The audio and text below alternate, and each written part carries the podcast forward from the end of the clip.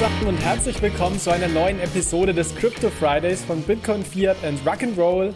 Mein Name ist Jonas und in der heutigen Episode geht es um eine Frage, die mir sehr häufig gestellt wird. Und zwar, wenn es denn den digitalen Euro mal gibt, welche digitale Währung setzt sich denn durch? Ist es der Bitcoin oder ist es der digitale Euro? Und hierbei wird sehr häufig angenommen, dass es ja nur eine digitale Währung gibt, die sich durchsetzen wird und folglich überleben wird. Und warum das meiner Meinung nach nicht der Fall ist, Darum soll es in der heutigen Episode gehen. Ja, aber lasst uns zu Beginn vielleicht nochmal in die Funktionen des Geldes ähm, eintauchen, die in dem Kontext besonders wichtig sind. Und zwar hat sich inzwischen der Konsens durchgesetzt, dass ein bestimmter Vermögenswert Geld darstellt, wenn er drei bestimmte Funktionen erfüllt. Funktion 1, Zahlungsmittelfunktion. Das heißt, der Vermögenswert ähm, wird als Zahlungsmittel oder kann als Zahlungsmittel eingesetzt werden. Also man kann damit somit im, Supermarkt zum Beispiel zahlen. Funktion 2, Rechenmittel. Also die, der Vermögenswert stellt eine, äh, eine Recheneinheit dar, wenn man so möchte, in der man Preise ausdrücken kann. Das heißt zum Beispiel im Supermarkt sind die Preise im Euro notiert.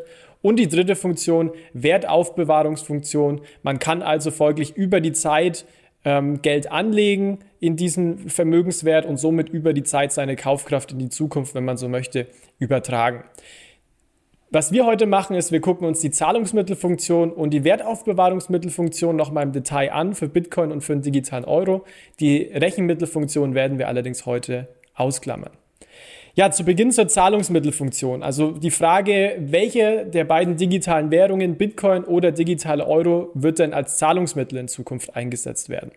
Und hier ist meiner Meinung nach ganz klar, dass wenn der digitale Euro mal eingeführt wird, was Experten für circa 2026 erwarten, wird der digitale Euro aller Voraussicht nach gesetzliches Zahlungsmittel sein.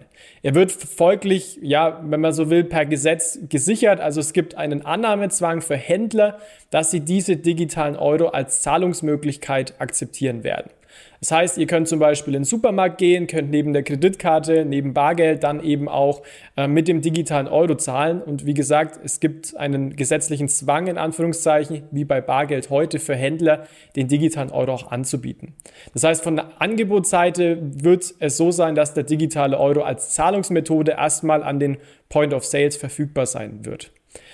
Ja, aber wichtig neben Angebot ist natürlich auch die Nachfrage. Also wird diese Zahlungsalternative auch nachgefragt werden?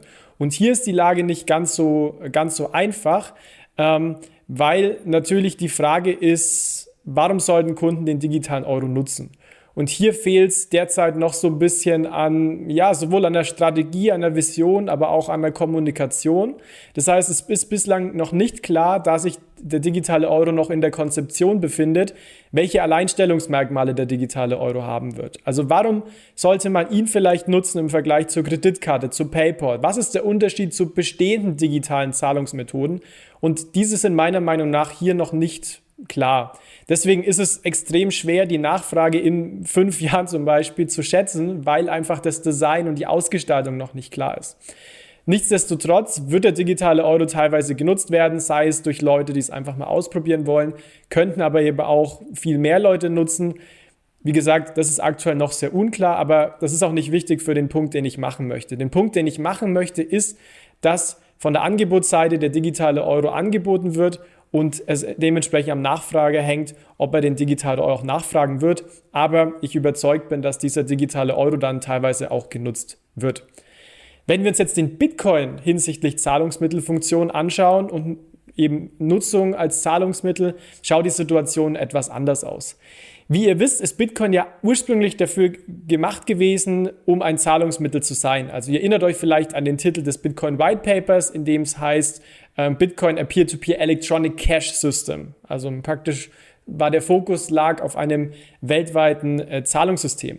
Das hat sich ja bislang in der Form nicht äh, durchgesetzt. Man muss aber sagen, dass es hier extrem interessante technologische Innovationen und Weiterentwicklungen gibt, beispielsweise rund um das Lightning-Netzwerk, sodass Bitcoin in einzelnen Volkswirtschaften, Beispiel hier El Salvador, auch als Zahlungsmittel eingesetzt werden kann, technologisch. Also das heißt, die Technologie dahinter funktioniert.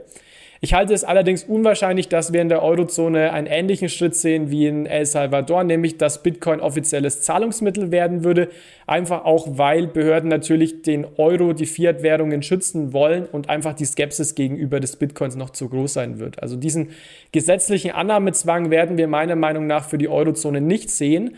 Das muss allerdings noch nichts heißen, weil wir erinnern uns, auch Chiralgeld, also das heißt das Geld, was bei Banküberweisungen, ähm, bei Kreditkartenzahlungen, bei mobilen Zahlungen über das Smartphone gesendet wird, ist kein offizielles äh, Zahlungsmittel. Das heißt, es gibt hier keinen Annahmezwang, aber es hat sich dennoch als Zahlungsmittel durchgesetzt. Wenn sich Händler also entscheiden, den Bitcoin sukzessive als Zahlungsmittel zu verwenden und anzubieten, dann könnte das trotzdem dazu führen, dass Bitcoin eben als Zahlungsmittel ähm, ja, dementsprechend weitere Verbreitung findet. Wobei ich hier etwas zurückhaltend bin aktuell. Es ist einfach die Volatilität noch zu groß, auch die Skepsis der, der Händler, vor allem leider auch die Skepsis insgesamt in Deutschland äh, gegenüber des, dem Bitcoin. Aber das ist natürlich etwas, was sich auch noch ähm, in ein paar Jahren ändern kann. Aber es wird zumindest diesen, äh, diesen gesetzlichen Support durch ein allgemein offizielles Zahlungsmittel bei Bitcoin äh, nicht, meiner Meinung nach nicht geben. Genau, so viel vielleicht mal ähm, dazu zum Zahlungsmittel. Ähm, das ist die Angebotsseite. Wenn man jetzt auf die Nachfrageseite guckt, angenommen, der, die Händler würden Bitcoin als Zahlungsmittel anbieten, ist natürlich die Frage, warum sollte man die Option nutzen? Ähm, und hier sehe ich zwei Faktoren, die die Nachfrage aktuell etwas behindern. Faktor eins ist, dass Bitcoin-Kritiker natürlich den Bitcoin nicht nutzen würden. Also sie würden folglich weiterhin Bargeld digitale Zahlungsmethoden im Euro nutzen und nicht den Bitcoin. Und selbst die Bitcoin-Befürworter könnten sagen, naja, warum sollte ich jetzt den Bitcoin äh, ausgeben, wenn ich doch davon überzeugt bin, dass er mir langfristig ähm, ja, positive Renditen liefert und ich langfristig in, von der Vision des Bitcoins überzeugt bin. Also warum sollte ich jetzt auf zukünftigen Wertzuwachs verzichten und Bitcoin ausgeben?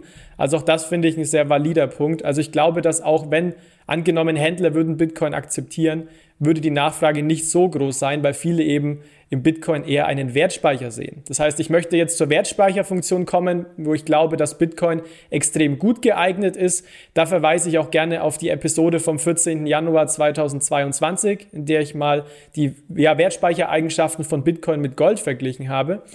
Das heißt, ich glaube, Bitcoin ist ein sehr guter Fiat-unabhängiger Wertspeicher über die Zeit, der dementsprechend, ja, den man sich ähnlich wie Gold ins Portfolio legen kann, auch wenn das natürlich keine äh, Anlageberatung an dieser Stelle äh, darstellt. Aber es ereignet sich meiner Meinung nach besser als Wertspeicher als als Zahlungsmittel. Und das ist auch ein sehr wichtiger Unterschied zum digitalen Euro. Denn der digitale Euro wird nie Wertaufbewahrungsmittel werden. Warum? Kurz gefasst, weil es die EZB nicht möchte. Die EZB hat im Report zum digitalen Euro ganz klar gemacht, dass der digitale Euro vor allem ein Zahlungsmittel, aber kein Wertaufbewahrungsmittel sein ähm, soll. Warum? Vor allem, um den Finanzsektor zu schützen. Weil wäre, wäre der digitale Euro ähm, ein Wertspeicher, könnte das auch dazu führen, dass man in großem Maße Bankeinlagen in CBDC umtauschen würde. Und das könnte dann den Finanzsektor vor Herausforderungen hinsichtlich Liquidität, hinsichtlich Refinanzierung stellen. Dementsprechend ist die EZB gerade eher auf der, auf der Schiene unterwegs, dass sie sagt, ähm, wir gucken uns mal an, gibt es vielleicht ein Limit, also einen Maximalbetrag auf den digitalen Euro oder starten wir vielleicht mit einem System, wo es ab einem bestimmten Geldbetrag eine negative Verzinsung für den ähm, digitalen Euro gibt. Also dementsprechend, ja, es ist noch nichts final entschieden. Es ist beim digitalen Euro sehr, sehr viel konjunktiv. Wir wissen noch nicht, wie er aussehen wird. Aber aller Erwartungen nach wird es so sein, dass der digitale Euro eben ähm, ja nicht ein Wertspeicher sein wird, sondern primär ein Zahlungsmittel. Ja, um diese ganze Diskussion zusammenzufassen, meiner Meinung nach wird der Bitcoin und der digitale Euro koexistieren. Sie adressieren unterschiedliche Domänen. Der digitale Euro wird Zahlungsmittel werden, primär als Zahlungsmittel genutzt. Der Bitcoin ist meiner Meinung nach eher ein Wertaufbewahrungsmittel. Das heißt, es gibt für beide digitale Währungen einen Platz in unserem Finanzsystem, wobei man auch ganz klar sagen muss, dass der digitale Euro sich erst noch etablieren muss. Ich habe es schon gesagt, es ist unklar aktuell, wo das Alleinstellungsmerkmal liegt, warum man den digitalen Euro nutzen sollte, vielleicht im Vergleich zu PayPal, zur Kreditkarte. Das ist mir persönlich heute noch nicht klar. Ich hoffe, dass hier mehr Klarheit in den nächsten Jahren geschaffen wird und dementsprechend der digitale Euro auch so ausgestaltet wird, dass er ein Alleinstellungsmerkmal besitzt. Was ihn abgrenzt von bestehenden digitalen Zahlungsmethoden, beispielsweise hinsichtlich Datenschutz. Ja, was ist eure Meinung zu dem Thema? Würde uns natürlich extrem ähm, interessieren. Schreibt uns gerne oder kommentiert auch ähm, ja, das Video auf YouTube. Das war's an, an dieser Stelle von meiner Seite. Ich wünsche euch ein wunderschönes Wochenende und bis zum nächsten Mal. Ciao, ciao.